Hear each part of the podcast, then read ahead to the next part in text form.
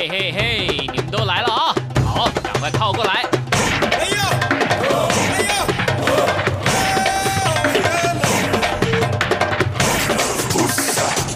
想了解台湾吗？一起来收听《台湾红不让》。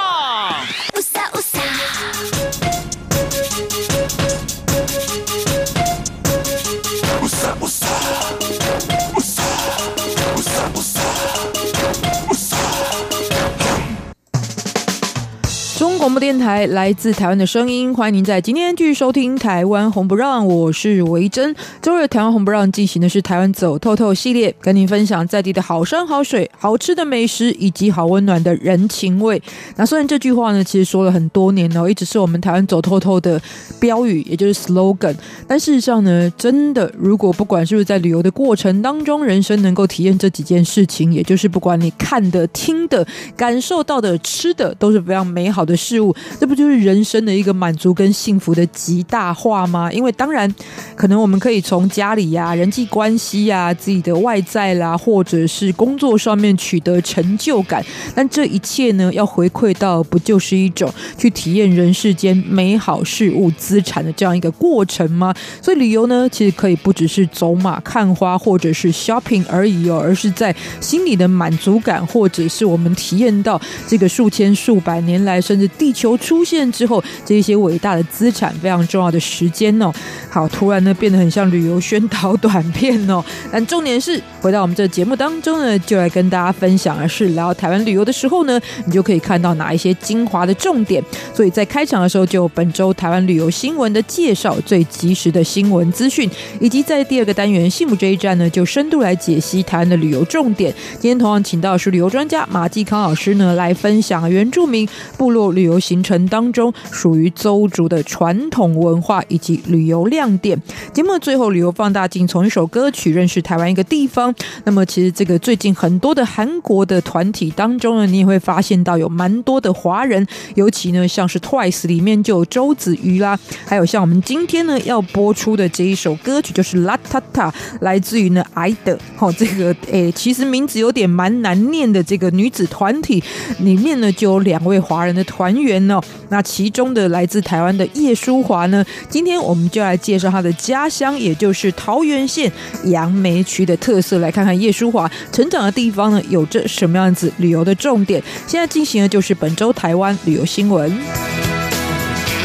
好，首先呢，这是跟陆客有关的这个资讯，这也就是移民署从三月二十五号开始到九月二十四号为止，开始专案来试办持大三通个人旅游许可证件的陆客呢，从马祖入境之后，可以申请延长停留天数七天哦，也就是在入境之后再来申请，可以停留多七天。那借此呢，就鼓励大陆地区人民以马祖作为中转站来延伸呢，就可以前往台湾的本岛旅游。那这也是继今年三月呢，常态性的调降陆客金马小三通的落地签规费用之后呢，还有事办。开放中国处级以下党政机关的官员前往金马小三通落地签证以来，再次放宽陆籍人士到马祖的措施。那陆客呢，就可以透过台湾旅行业者申请大三通来台个人旅游，在获准之后，如果行程安排住宿马祖呢，入境之后，接下来呢，就可以由代办的旅行社减负申请人的大通证，还有出入境的这个许可证的正本，向连江县服务站提出延期申请，并且缴交新台币三百元的费用，送件申请的隔一个工作天呢就能够领取，所以非常的方便哦。因为你在马祖可能停个两三天，那事实上呢，在提出申请之后呢，大概过一个工作天之后就可以拿到了，所以就可以这个继续在马祖或者是来到台湾，但前提就是呢要先申请大三通个人旅游许可证件。如果呢是持大三通非个人旅游的这个相关。关事由的许可证件，或者只有申请小三通，又或者呢，你是相反过来哦，你是拿大三通的证件先到台湾本岛，想要入境马祖的话呢，基本上不适用上述的情况，就不能办理延期。但简单的来说啊，其实很多的这个代办的事项都可以由旅行社负责。那只要你有持相关的证件，从马祖先这个入境的时候呢，就能够申请延长天数。好，再介绍，这是由美食界奥斯卡之称的亚洲五十最佳餐厅。这亚洲是一个很大的概念，所以光在这个领域当中呢，就有多少餐厅。但最佳的五十餐厅呢，于上周在澳门的永利皇宫举行了颁奖典礼。那么要介绍这个新闻，大家就知道了，因为台湾呢，其实有餐厅入榜喽。其中名次最高的呢，也就是木美这一家餐厅哦。其实这是一个拉丁文，梅花的意思。但重点呢，它东西很好吃。事实上，这个榜单在去年的时候呢，它就已经拿到第十八名了。今年呢，更是大幅进步到第七名，所以是全亚洲五十最佳餐厅里面的第七名，而且也是台湾进榜餐厅当中成绩最高的。同时之间呢，其实，在即将四月十号就要公布了台北的这个今年度的米其林指南当中呢，其实它再度摘星的机会也很高哦。那这一家餐厅是透过开发台湾自产的农产品、海鲜。跟当季食材加入西方料理的手法，呈现新鲜的创意料理。另外进榜呢，还有主厨江镇城的餐厅 Raw，也就是 R A W 哦。其实，在台湾本来就是赫赫有名的一家餐厅的。那料理呢，也是从台湾口味跟食材出发，让这个诶饮食者得以感受在地风味的特色。另外还有一间呢，就是祥云呃祥云龙吟，这是去年呢首次入榜，那么拿下这个第三十一名。其中呢就。承袭了主厨山本真治独有的料理观点，也就是不管身在何处，日本料理都可以透过当地的食材跟季节的运用，展现美好的体验。还有呢，是位在于台中的 JL Studio 餐厅，则是拿下了国际殊荣奖。那这是评审票选出二零一九年的亚洲餐厅当中最值得关注的奖项，等于是说最具潜力的餐厅。那么这四家呢，都名列在今年的亚洲五十最佳餐厅，也就是亚洲这么大的范围当中，台湾就有四家入选，所以来到台湾呢，如果你也是对美食一定要体验美食的饕客呢，当然这四家。餐厅就特别值得你多多的关注喽。好，再介绍呢是台湾现在哦，其实非常重视旅游跟观光的资讯获得，所以呢各地不管是县市或者是城镇呢，都有很多专门的旅游书、电子书的资讯介绍。那一直以来呢，旅游就很热门的台南呢，最近又推推出了一个新的指南哦，叫做《台南走走》。不过它的特殊之处呢，是由法国在台湾的人士所制作的，在这一个电子书当中的同步哦，你就可以在台南市政府的全球资讯网当中来阅览。那最主要就是可以跟国际旅客分享台南的特色，所以里面呢，其实除了有地图、景点的详尽介绍之外，也涵盖了当地的历史、地理、小吃、购买手摇杯饮料的资讯教学。而且呢，它还以白天跟晚上两个版本来呈现，就是诶夜生活，然后跟白天呢可以去到的不一样的这个主题的重点。而作者呢是来自于法国的聂可，其实他对台南呢就本来有着自己来自于不同这个国家的一个特殊角度的观察。那他是以两年的时间制作这一本指南，其中呢，其实我觉得对于这一些这个旅行者很有帮助的，就是他有很多私房的景点，可能在地人呢关注的角度不一样就没有发觉，但透过这一位外国人是聂可呢，其实他就呈现了在台南的生活当中，尤其是巷弄文化。的部分其实会特别想深入，而且特别会受到喜爱的重点，那么就在这个台南走走的散步电子地图书当中了。好，最后来说到呢，这是今年在屏东举行的台湾灯会呢，被誉为史上最美灯会。那当中呢，最主要的一个主角作品就是《惊艳奇迹》，三月二十五号开始就会在宜兰的三星乡的福山寺来展出。不过呢，展期是到四月十号为止哦，但是如果我刚好我们有听众朋友呢，这段时间就会在宜兰呢。其实可能你没有前往今年屏东的台湾灯会，但是也有机会在三星乡的福山寺看到这一座主灯哦。那事实上呢，这一座花灯的设计师是来自于华裔的设计师 Daniel Wong。那他表示呢，其实他对于宜兰太平山的山脚下天颂碑福山寺呢，本来就存有特别的情感，因为他曾经拍摄广告开启乌龙茶的时候，就来到此地呢，以福福山寺前面的野台戏作为背景而拍出了相关的广告。那么这一座花灯呢，又是以台湾台湾的海洋文化做出发的鲸鱼主题，来到宜兰呢，其实也有一个很好跟地方特色的结合，同时也融合了童趣传统跟前卫精神的展现。所以呢，四月十号还有一小段的时间，如果你刚好来台湾，这段期间刚好会前往宜兰的话呢，也可以去造访福山寺来看这一座呢，二零一九年台湾灯会的主灯。好，兄弟，今天跟大家所分享的本周台湾旅游新闻，待会回到我们幸福这一站，就来介绍呢原住民部落形成的邹族。不过邹族呢，其实他们世居于哪一个大陆的朋友们也很熟悉的台湾代表的景点呢？待会跟您来揭晓。这里现在欣赏一首歌曲，可能也是很多人的心声吧。其实虽然我很提倡旅游，也很爱旅游，不过呢，有时候我觉得懒懒散散的待在家呢，也是一种让心灵进行舒缓、疗愈、旅游蛮好的。过程来听到，就是来自于吴佩雅的作品，一起来欣赏。在家，在家夜色昏黄，傍晚渐亮，我躺在沙发上，身体、灵魂、日剧跟思绪都搁在一旁，一步一步比悲伤更悲伤。说着简单，做着困难，我没什么方向，关心焦虑，忙碌的自己暂时被遗忘，也没有什么被放在心上。我的今天连一件事都还没做，也许明天会后悔今天这样活，但是至少今天让我选择我想要怎么过。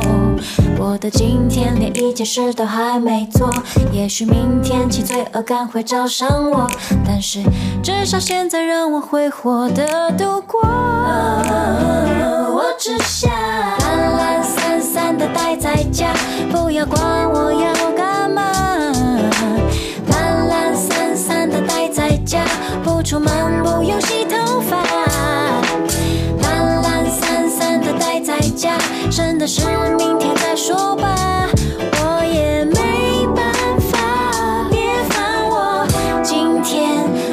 想说话。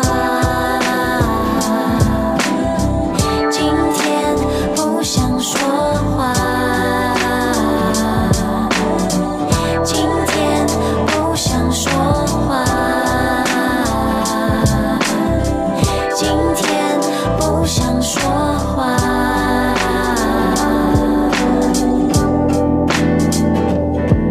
我的今天你一件事都还没做。也许明天会后悔今天这样活，但是至少今天让我选择我想要怎么过。想要怎么过。的今天连一件事都还没做，也许明天起罪恶感会找上我，但是至少现在让我挥霍的度过。我只想懒懒散散的待在家，不要管我要干嘛。出门，不用洗头发。懒懒散散的待在家，剩的事明天再说吧。我也没办法，我也没办法。懒懒散散的待在家，不要管我邋不邋遢。懒懒散散的待在家。不喝酒也不说八卦，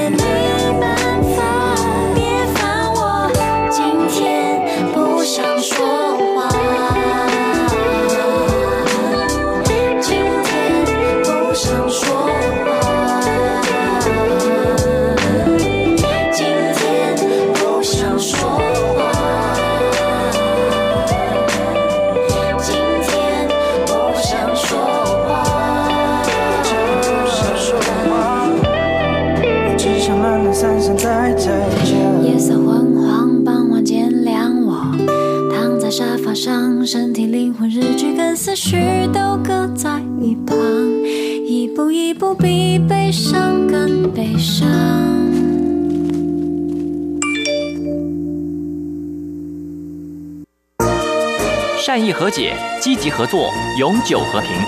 行政院大陆委员会与您携手共创美好的未来。大家好，我是光良。你先收听的是中央广播电台。我要祝大家很多很多的希望都会实现。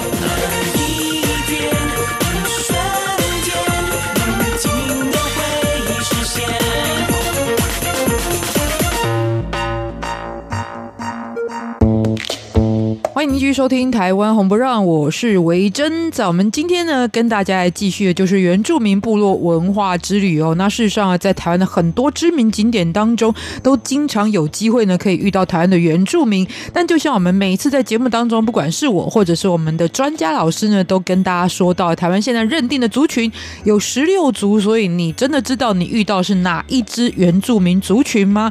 比方说，很多中国大陆朋友来到台湾呢，一定会前往日月潭或者是前往阿里山，那么呢，今天我们要介绍的周族到底是最主要世居在哪个地方呢？来认识他们的文化跟旅游重点。欢迎到的就是我们旅游专家马继康老师。晚上好，各位听众朋友，大家好。是不是？我就说不要说大陆朋友不了解啊，很多台湾的朋友不见得就知道这个原住民族群的内涵跟文化。真的呢，其实周族大家对他的印象并没有那么深刻。不过谈到一首歌曲叫做《高山青》，好，里面的歌词提到阿里山的姑娘美如水，阿里山的少年壮如山啊！当然了，各位提到阿里山居住的原住民，很多大陆朋友说，哎，这叫台湾高山族。事实上，它有自己的名称，叫做邹族。那其实以前日据时代也有人把它翻译成叫朝族。好，不管朝族还是邹族，事实上它都是音译。那个邹的意思其实就是邹族语当中自称为人哈。所以在这个地方，你可以看到居住在阿里山上的这一个族群，就是我们在台湾的这个邹族。那刚刚维珍让出了一个谜题谜语，让大家猜一猜哈，到底这个日月潭呢，还是阿里山啊？呃、哪一个才是周族？嗯，居住的地方。当然，我在这边就跟各位揭晓。可是呢，各位也不用觉得很奇怪哦，因为在山下的日月潭啊，有另外一个族群叫做少族。那少族呢，其实乍听之下好像跟周族没有什么太大关系。可是你发现周族他以阿里山为世居之地，据说呢，居住在日月潭的少族，他的祖先也是来自于周族的一支。为什么呢？因为在少主的神话传说当中，他们原本居住在阿里山。那为了呢，有一天追逐一头非常漂亮的大白鹿，蒂尔的鹿哈，很多人一听到觉得白鹭鸶的白鹭，然后呢，为了追逐它，然后一路呢从山上跑到山下。到山下呢，白鹭最后消失的地方，其实就是今天的日月潭。所以邵族人呢，是台湾的第十族。他从这一个神话故事来看，他的祖先起源其实也是来自于我们讲说周族。另外呢，台湾第十五族叫做卡纳卡那富，第十六族叫做拿沙鲁。那这两族大家更陌生了。可是他生活在就是现以前高雄县，现在高雄市这个地区哈。非常南台湾跟周族现在分布的这个中台湾的区域是蛮远的。对，所以其实在以前分类。当中曾经把它分成叫做南州族，曾经被误认为是周族的一支，后来才发现，哎，原来它是另外一支不同的族群。所以在台湾，你会发现有多多少少、大大小小有四支的族群跟周族其实都有，包括文化上面或是以前分类上面的一个关联性。嗯，所以曾经可能在文化或是血缘上有千年的族群，现在还可以看得到，可能是同源的特征吗？呃，其实从穿着或是头上的一些头饰，其实还是可以看得出来。因为周族他其实生活在山区，其实在全台湾的少数民族来讲，也算是非常厉害的狩猎者。那尤其他们有非常棒的这种所谓柔皮的技术。什么叫柔皮？因为呢，动物的这些皮毛直接剥下来，生吞活剥之后，其实呢，并不是直接穿在身上，它还必须要经过。当然，现在透过这种化学洗剂啊，把它变得更柔软啊，不不会变得硬邦邦。可是呢，在早期物资缺乏，甚至呢，我们讲说这种制皮技术还没有那么发达的年代，东西都手工制。对，周族人其实就已经非常懂得使用柔皮的技术，因为这些从日据时代日本人所留下来的一些照片当中都可以看得非常清楚。好，他们的这个部落的长老戴着自己手揉的这个皮帽，好，这其实也都是部落当中。非常好狩猎猎人的这样子一个象征。当然，在今天大家如果有机会来到阿里山的话，其实会看到到这一些原住民相关的文化或者是演出，其实绝大部分就是属于周族人就是了。对。但在人数上，其实以台湾的十六族来说，其实现在周族人算是比较偏少数的这个。比较偏少。他其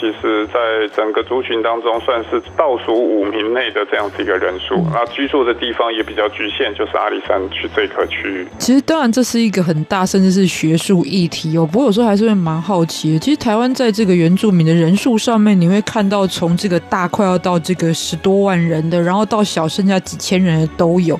在这样一个数量的消长上面，有一个比较基本的历史背景的原因吗？呃，其实当然跟他生活的区域有关，因为像你看台湾最多族群的叫阿美族，阿美族呢，基本上他生活在平原地区，相对来讲气候温和，食物也比较丰富，好，所以当然他在族群的繁衍上面相对来讲也是来的比较多。那泰雅族呢，虽然它生活在山上，可是你发现它分布的区域是比较广，所以它是以面积广来做这样子一个取胜。好，那当然邹族其实生活在这一块区域，环境跟条件，各位如果有来过阿里山就知道，整个山区其实从平原到这个山上呢，短短七十公里，可是呢，你发现海拔上升已经高达两千多，所以他们他世居在这个地方，要耕种来讲，耕种的技术在早年也没那么发达，好，所以呢，相对来讲人数族群上面，啊，所面临到的一个瓶颈，当然也就比较多。当然，每一个族群所遭遇到人数上的消长原因各有不同啊，不过一定跟自己生活的环境背景是非常具有关系的。那今天介绍的周族呢，其实在他们社会制度当中有一个呢，可以重点观察的部分，也可以说是体现了整个他们社会的制度特色，也就是会所。对，那应该是称为库巴嘛？是的，其实部落的朋友来讲啊，库巴其实是非常重要的一个精神的所在地哈。库巴它其实是男生才能够进去。好，这个会所呢，其实就是年轻人到了一定的这个年纪的时候，他就必须要进入这个库巴来接受包括一连串的这样子一个军事训练，还有包括生活的这样子一个技能。这其实也算是周族文化的一个这个核心了。包括现在呢，在台湾国家文化资产里面所保存的，好一个非常重要的一个文化项目，也就是周主的战绩，叫玛雅斯比。那玛雅斯比呢，其实也是祭典所举行的一个主轴，还有包括一个轴心，都是以这个神圣的库巴啊来做这样子一个呈现。那库巴呢，当然其实看到的就是传统在南岛语系当中常常看到这种甘蓝式的这个建筑。其实上次介绍像北南族，或是甚至到纽西兰的毛利族，其实他们都有这样子一个会所的存在，就是。对，那这个会所呢，其实我们讲说是大社的象征，因为这个社哈是以前原住民的部落。好，在台湾你只要看到地名哈有社的，那基本上呢，大部分都是原住民以前居住的部落。如果看到村的呢，大概就是闽南人所居住的一个群族，啊，或者是这样子一个部落。另外，如果叫做庄的呢，可能就是客家人。好，所以在台湾，你只要看这个地名，就可以大概了解，哎，以前这个地方曾经有什么样族群生活的一个区域。嗯，对。那库巴最主要的任务，当然就是举行战祭，然后产生的附加的作用，就是男子的集会场所，以及我刚刚提到的青年男子的这个训练中心。所以呢，所有未婚青年男子都必须要在这个地方夜宿，集体夜宿。好，其实以现在的眼光来看，就好像现在男生要当兵一样，要离开家里，哈，不能在家做妈宝。然后在这个地方呢，跟随部落长老来学习各种狩猎的知识，还有了解部落的一个故事历史，以及呢整个在部落当中阶级之间的一个礼节。好，那已婚的男子虽然不会住在这个会所，可是呢，大部分白天的时间也都是聚集在会所这个地方，因为他不仅在这个地方学习知识，也可以把自己的知识好透过自己所知道把它传承下去。所以，他其实以我们现在眼光来看，他其实是新训中心。也可以算是部落的叫文化中心，所以它的一个角色其实是多功能的一个概念。这也就是男子成年的一个过程，包含他们在知识方面跟狩猎方面，就是生活技能的一个训练，就是了。对。但观察这个，你就会发现以前时代跟现在不一样哈。现在如果我们以法律上面的成年来讲，刑法是十八岁，民法是二十岁，在台湾嘛。但是早年的，也许也不仅止于原住民族，就是其实他们所谓的成年的年纪是。比现在来讲更早一些。对啊，其实你不管原住民族啊，包括我们看到历代的皇帝，哇，很多十二三岁其实就已经非常有成就。对啊，康熙或者什么很早就有子女。现在你看十二三岁，通常我们讲说这个叫兔崽子 或者叫小屁孩啊，那可能还离不开这个父母亲或是家里的这个怀抱。当然，以前人寿命比较短，那个时间的急迫性是比较强，也有很大的一个关联性啊。当然，这个在周族的文化当中有一个非常具有特殊性的，除了会所之外，就是刚刚老师所提到的战绩。战绩当然呈现的这个除了仪式本身的丰富性之外呢，还代表什么样族群的特色呢？待会儿再跟大家介绍。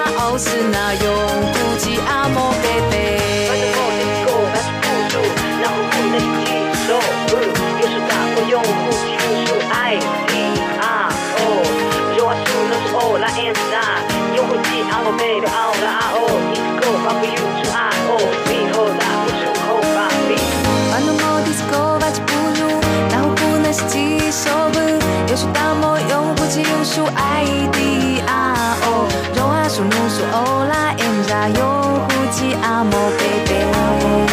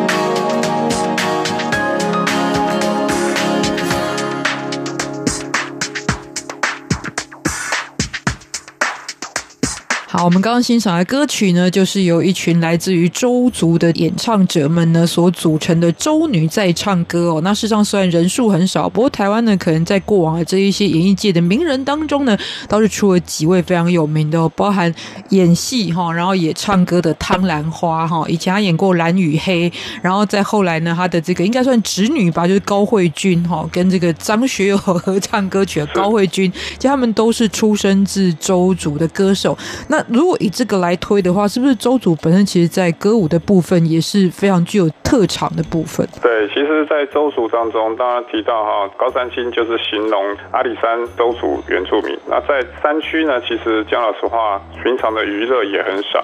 那再加上这个地方山高谷深，虽然呢有不同的部落，可是彼此之间的连结，据说啦，早期其实也都是用这个喊叫的这个方式。当然呢，部落当中有很多的这个像小米的丰收季啊。甚至要出征的这样子一个祭典。那其实我们今天看到周族大部分生活的区域在嘉义县的阿里山乡。其实以前我们念过的课本当中哈，就有提到周族人的故事。以前阿里山乡不叫阿里山乡，叫做吴凤乡。吴凤是谁？吴凤是据说以前清代的一个通事。这通事就是。扮演汉人跟这个原住民之间翻译的这个工作，好，可是呢，因为当时周族人还是有出草砍人头的这样子的习惯哦，所以为了改善原住民出草的这个习俗，所以呢，吴凤跟部落的长老讲啊，你们要改掉这样的习惯，啊，这个习惯其实不好。如果你真的要杀人，明天呢，什么时间你会看到一个骑白马，然后穿着红衣、戴着红帽的人？如果你要杀，就杀他吧。啊，结果没想到呢，哎，这个人其实就是。吴凤所扮演的，我们就在这时候学到了一句成语，叫舍身取义。对，舍身取义。所以呢，因为吴凤的舍身取义哦，所以感动了邹族人，所以周主任后来就取消了这种砍人头的这样的习惯，而当时的阿里山乡就是变成我们叫无缝乡。可是后来发现这个故事哦，其实清朝甚至呢国民政府来到台湾之后杜撰出来的，它其实也是透过这种所谓的主流文化，希望教化所谓的这个原住民，就是所谓汉人。是有文明的，然后这个原住民是蛮荒的，对，是蛮荒的。虽然的确有吴凤这一位人物了，有没有这个人物，其实还是很大的一个争议。甚至呢，到底他有没有做这个事情，其实也有很多的这样子的说法。不过呢，现在你可以看到，原本的无缝乡现在就变成阿里山乡，就回归到原本的地名，而少掉了汉文化教化的一个过程。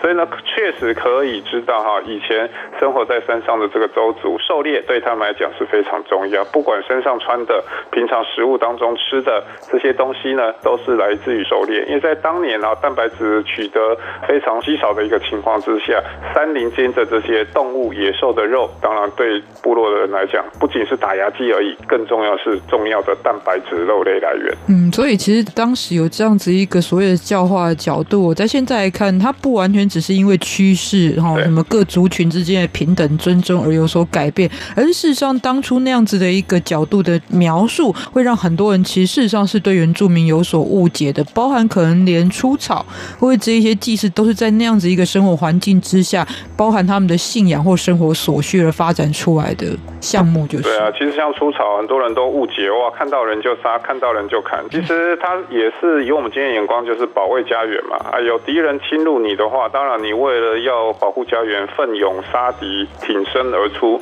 这是以前作为一个周族勇士他必须要做的这个事情。就算我们在今天敌人杀到家门口，当然我们不见得会砍人头啦，可是以另外一种不同形式的方式来自我保护，这其其实都是以前的部落的人或是不同的族群为了保护自己所采取不得不的一个方法啊，所以并不是什么野蛮呐啊，世界各地其实都有这样子一个方式来保护自己。那么在他们生活当中非常重要的，其实他们也有勇士这样的一个相关的角色嘛，哦，所以也就连接到了老师刚刚所说，在当中。狩猎这件事情其实是环绕他们生活发展出来的文化的部分哦，所以当然他们也有很多属于自己的祭典，而祭典当中可能特别让大家好奇的部分，就是刚刚所说的战绩，其实也是串联这样一个文化的体系。对啊，而且战绩啊是目前台湾原住民当中唯二被列为重要文化资产的，除了周族的战绩，另外一个就是阿美族的港口部落的这个丰年祭的这个文化。会被列为资产的原因是，呃，第一个当然特特别。好，第二个呢，其实它保存的这些祭典相对是比较传统的，因为有些祭典啊虽然还保留了，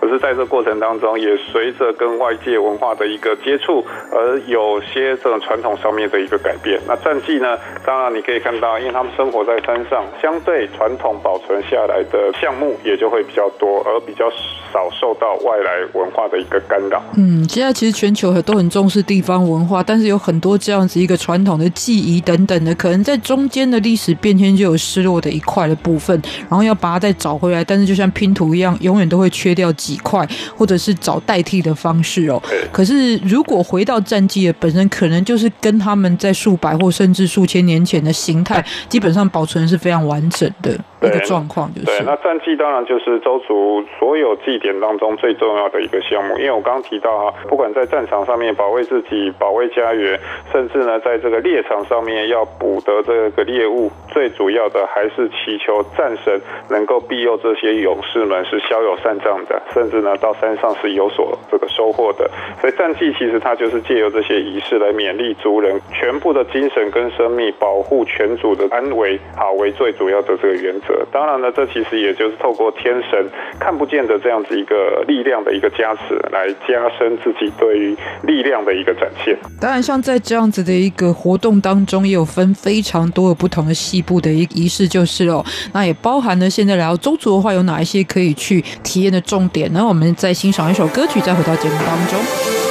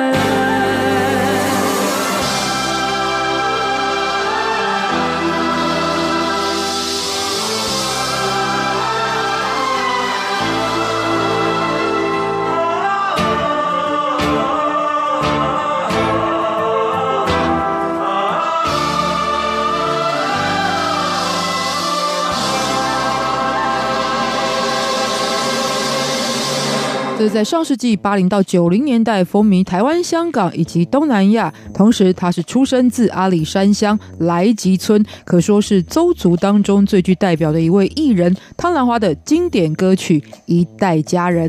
今天跟大家介绍呢，来自于阿里山乡的一支非常具有代表性的族群，也就是邹族。欢迎到我们的旅游专家马继康老师。大家好。嘿，其实，在我们如果介绍比方说鲁凯族的时候啊，因为每一个族群都有自己的图腾啊，或者是代表物的特色。卢凯族，比方说他们有百合花，是。可是我们看到周族呢，常看到一个属于有神圣意义的花朵是石斛兰。对，石斛兰其实是长在这个森林当中。当然，在战绩的过程当中，石斛兰也扮演非常重要的一个角色。好，因为在战绩大概是每年二月份的时候，详细的日期其实还是要部落长老来做这样的讨论。那两个大社彼此之间彼此这个互相轮流办，就是特富野跟打帮。好，所以呢，在现在是三天两夜的这个战绩过程当中，哈，祭典的当天，好，各个氏族，因为氏族其实是部落，就是尤其周族部落非常重要的一个力量。那各氏族也会有所谓的长老啊，这种所谓的耆老来参与部落的这样的会议。所以各个氏族的这个勇士呢，他就会在祭典当天的这个清晨呢，穿着传统服饰上山去采刚刚伟珍所提到，他们认为是神花的这个石斛兰。那石斛兰是一种兰花，通常是生活在森林，还有包括攀附在这个树上面。那日出之后呢，勇士们会将这个石斛兰啊，把它插在库巴，也就是我们刚刚提到的男子会所的这样子的入口左右跟屋顶上面，表示欢迎天神降临当地。所以它其实是非常重要，迎接天神来到部落的一个指标。再来呢，担任主祭者的头目会在这个族人准备就绪之后，率领勇士登上库巴，然后必须传统的这个礼仪，将呃另外一种植物叫红木槿啊，红木槿的皮呢撕成一条一条像绳子一样，那这个勇士会把这个红木槿绑在自己的手背，或是绑在自己的山刀的刀鞘上面。在接下来呢，再取下这个石斛兰，分给这个勇士插在传统刚提到鞣皮的这个皮帽以及他的腰际。好，所以呢，这个植物其实都是代表神的一个象征，或是神的一个概念。那接下来呢，这个头目会率领这个参加祭典的勇士，将库巴里面的这个炭火移到库巴中间的这个广场。然后最重要的，其实他们也有一棵神树，象征的神树叫做雀榕。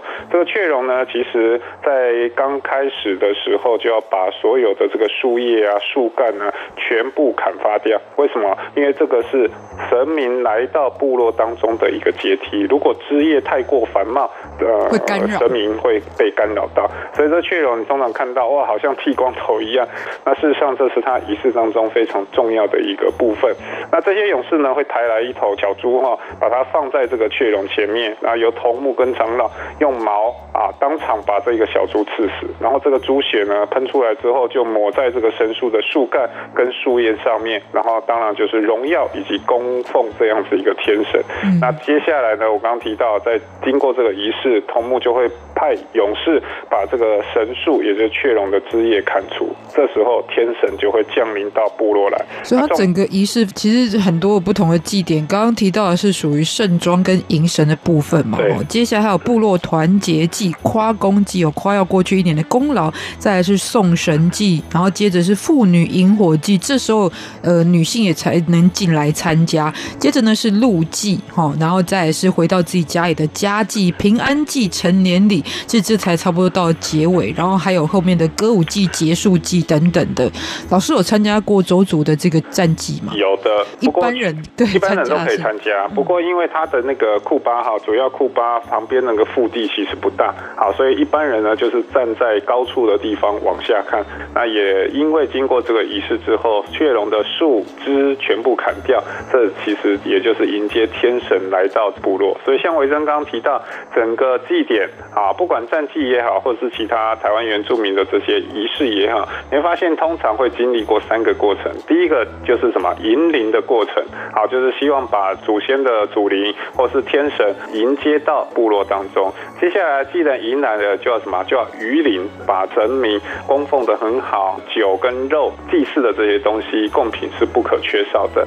所以呢，要让神明，快乐的来，也要快乐的回去。当然呢，在整个三天两夜这个战神结束之后，就要让神回到自己该回去的地方，这叫做送灵。所以不管战祭，或者在很多台湾原住民的这些重要祭典当中，其实你大概都可以以这三个重要的阶段来做这样的区分。好，当然呢，在散祭的这个云雨林的过程当中，所有部落的人其实都会加入这样子歌舞的行列，展现他们非常美妙、宛如天籁的这样子歌喉。很多的这一些旅客们，如果特别观赏的重点的时候，可能也在这个歌舞伎的部分，其实是接触到他们在表演文化，就是我觉得是非常显性的一种。当然，每一个都是触及到文化跟历史的部分。不过，歌舞祭典当然是一个非常显性的，可以彰显这个重点的哦。当然，如果说到刚刚老师也讲到，在阿里山当地的两大社，其实也就是大名鼎鼎，连没去过的人可能都知道的达邦跟特富野哦。这个他们自己有一个传说嘛，这是天神为了让周族人住在这边，所以呢，用双脚所踩平的，在山区里面两块平坦的区域。那即使不是在祭典的时期，我们到达邦跟特富也可以看到很多周族文化特色。对，像库巴会所基本上都是一直设立在那个地方。好，当然了，库巴其实都有一些所谓的禁忌，就算在平时，库巴其实女孩子不能上去，就算男孩子没有经过允许的话，也不能进入这一个地区。好，因为它其实是部落当中非常重要男子的训练会所，也是部落的一个精神象征。好，不允许外人轻易的能够进去。那当然，你从外面拍照，基本上没有什么太大问题。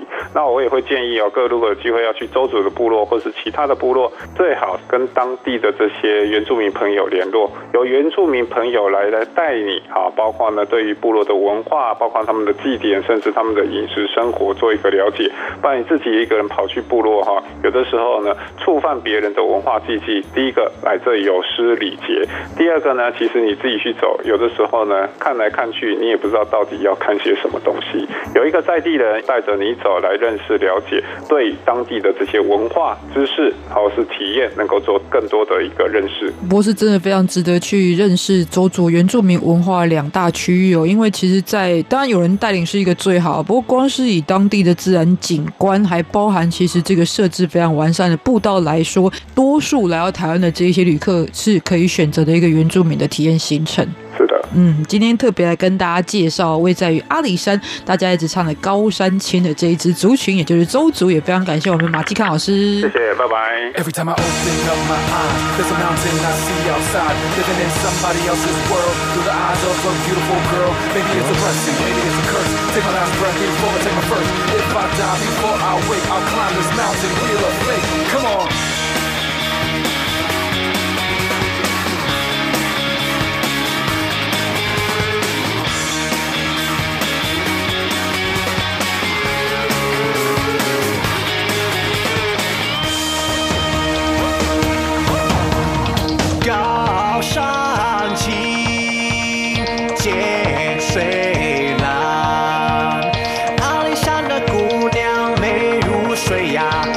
山的少年装不上。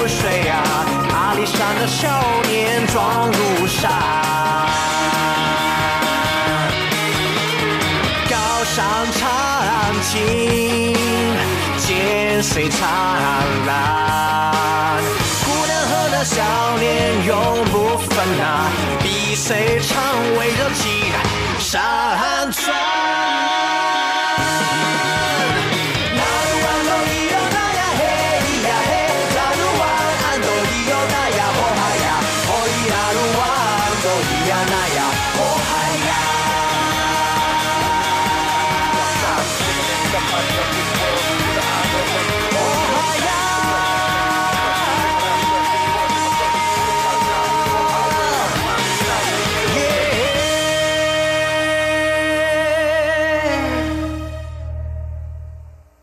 和世界分享台湾，唯一，第一，始终如一。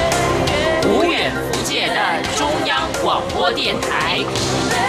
Radio Taiwan International. Be the one. Be the only one. RTI. 中央广播电台。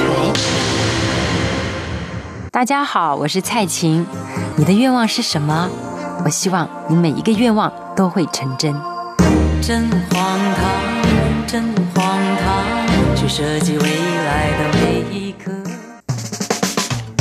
你所继续收听的节目是《台湾红不让》，我是维珍。在我们今天最后进行的单元“旅游放大镜”，从一首歌曲认识台湾的一个地方。那么呢，今天要介绍的歌曲虽然是来自于一支韩国女子团体的这个非常畅销的作品，也就是《LATATA》，这是爱的的歌曲哦。可是呢，事实上在这个团体当中，有一位来自于台湾的女孩，也就是叶淑华。今天就要介绍她的家乡，也就是桃园县杨梅区。从历史来看呢，桃园县杨梅区这个地方，大概是从清朝康熙年间开始就移民进入开垦。不过呢，其实跟很多地方可能是以闽南人开垦为主有所不同。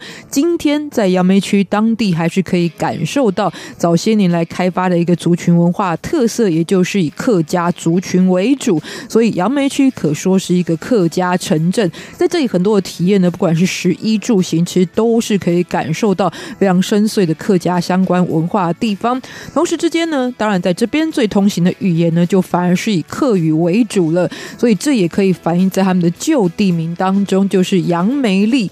其实，在桃园这一带有蛮多的客家城镇哦，所以在地名上经常可以看到“利”这个字。比方说，在桃园有中立。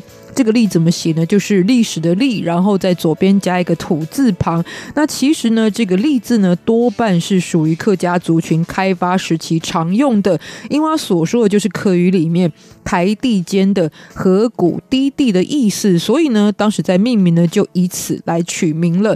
所以今天呢，虽然叫杨梅，但是在早期其实是叫做杨梅利。不过杨梅是怎么出现的呢？就是过往移民来到此地的时候，看到在河谷当中。有满山遍野的杨梅树，所以呢，就是见到杨梅就以杨梅来命名的。这个跟很多呢，也许这个在台湾呢，虽然看起来是跟植物有关的地名，但事实上可能是来自于原住民的这个音译而来，是有所不同的差异哦。总之呢，这是杨梅最开始历史发展的一个过程。那后来呢，除了作为农牧业、田野特色的休闲城镇之外呢，也借此保留了非常多传统的建筑。跟以及来到杨梅呢，也可以感受到很多地方上非常有历史的故事哦。而且对于观光客来说，非常好的一个利多，就是在杨梅当地也斥资推出了免费公车路线，然后行经的地方就是整个区内的大小景点，所以是一个观光的这个交通上面也非常方便的城镇。那其中刚刚有说到，来到杨梅可以有很多客家文化的观察体验哦，包含其实有很多的在台湾我们说是老厝、老房子的意思哦，就是这个最少都是在百年以上的这一些老房屋。其中最具代表性之一就是江夏堂，那就是以传统的客家建筑形式而闻名的一个历史遗迹。当时呢是由在地的皇家第一代来到台湾的祖先所建造的，所以呢整个建筑本。本身除了是属于黄家人的祖厝之外，事实上呢，也可以说这个江夏堂承载了杨梅地区的一个开发历史哦。那可以看到这栋建筑当中用的红砖也非常特别，因为这是来自于黄家人的自家砖窑厂所烧制的，所以在台湾当然有很多这样子非常富丽堂皇或很有年代的老房屋。可是呢，这个江夏堂呢非常不一样，因为就是自家所生产的砖窑烧制的红砖，所以在色泽跟材质上面呢不同于一般的砖材，而且呢特别呈现地方的这一个风土的特色。另外可以特别仔细关注的就是在装饰设计的部分，包含精美的石雕斗拱，还有源自于中国高级的杉木建材。那为什么要观察呢？有两个重点，一个是它体现了。那个时期建筑的特色跟设计感，二来呢，你也可以明显感受到黄家人在这里发展呢，在当时一定有相当的基础跟规模了，所以在整个建筑上面呢，也可以呈现这样子与众不同的品味哦。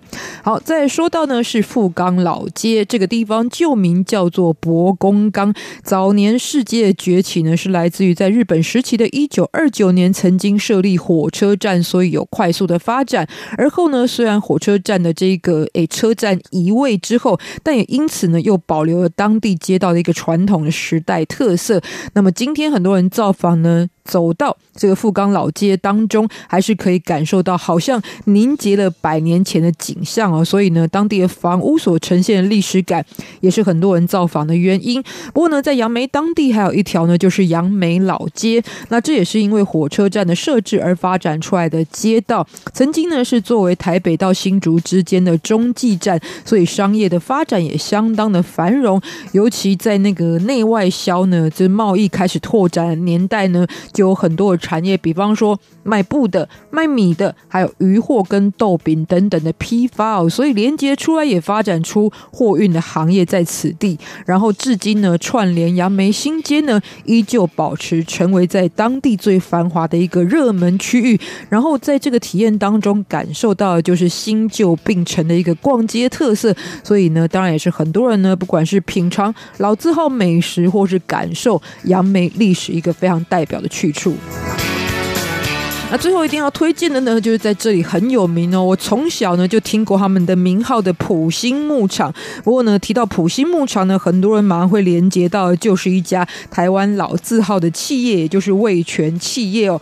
不过它其实长期以来都是味全企业所属的牧场，但是就是从今年初开始呢，其实它是由台湾的三立媒体集团接手之后呢，其实也从牧场的一个产业呢，要逐渐的纳入更多是属于饮。城的观光项目，但牧场的特色还是保留着。尤其这一座呢，牧场其实是在一九五零年代由魏全配合当时台湾发展政策所兴建的牧场呢。事实上，在历史上的意义也是，它是北台湾的第一座牧场，而且结合了很多的这个属于农业还有畜牧业的主题哦。所以，包含像是湖滨钓鱼、可以骑马射箭，或是有很多大自然的体验活动呢。事实上，都是让相当多人的印象非常深刻。而且一个寓教于乐很好的这个去处。那现在呢，结合三立的一个媒体的主题呢，将也会纳入影城的重点呢，又会有什么样不一样、更多元的变化跟内容？我们有机会再跟大家做介绍。那节目的最后，就一起来欣赏这首歌曲《啦塔塔》。同时之间，也不要忘记了下周也要继续收听我们的台湾走透透。下次见，拜拜。 기다리 너와 시간을 너와 이렇게 너와 어둠 속 red light 시선을 left right 불위 위를 건너. 시작의 점화 가까이 온다. 누가 뭐 겁나? Oh oh 어디까지도 깊이 빠져들지. 중독된 향기까지 그렇게 뒤섞여버리지. 그래. Oh oh oh oh oh oh 불태워버려지게 내일은 우린 없는 거야. No oh oh oh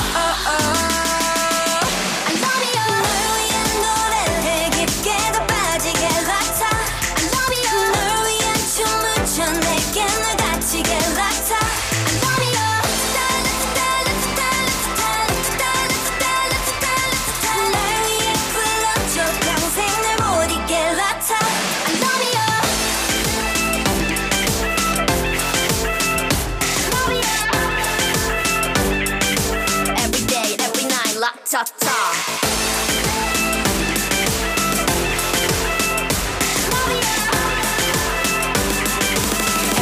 every night like Don't be lazy. 다가와 baby. 시간은 너무 짧고 이건 아직 basic. 좀 더 깊은 곳으로 더 들어가 나를 머금고 취해도 대중이었지 않은 lady. 아주 발령한 이 춤을 라따따. 뜨겁게 불태울 거야 다따 뭐 어려워 다널 부러워 해줘와 이 밤을 불태워 뭐 뭐, 뭐. Oh, 어디까지 더 그리 나빠질지 이 밤은 아침까지 그렇게 또 미쳐버리지 그래 또 oh, oh, oh, 또 oh, oh, oh, 불태워버려지게 내일은 우린 없는 거야 no